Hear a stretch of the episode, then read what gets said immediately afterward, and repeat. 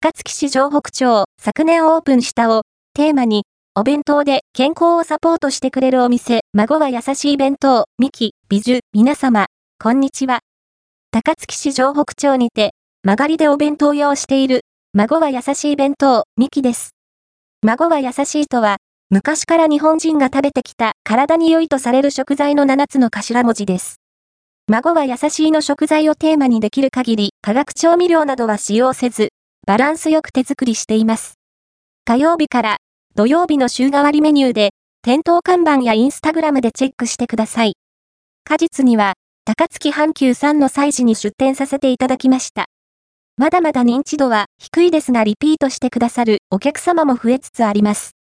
励ましのお言葉や、メニューのリクエスト、おかずのレシピを尋ねられたり美味しかったやの嬉しいお言葉に支えられております皆様からのお声です。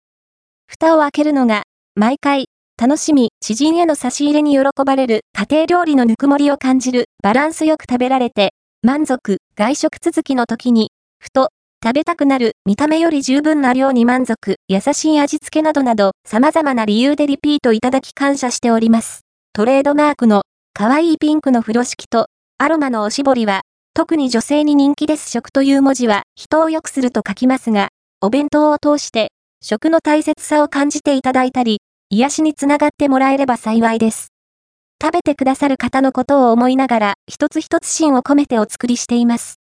1日限定30個週替わりメニュー火曜から土曜お電話、DM でもお取り置きもできます。他のサービスとの併用不可、お一人様1回限り、有効、蒸気画面を、提示の方に限る今なら、号外ネットを見たと蒸気画面を提示すると100円引きになります。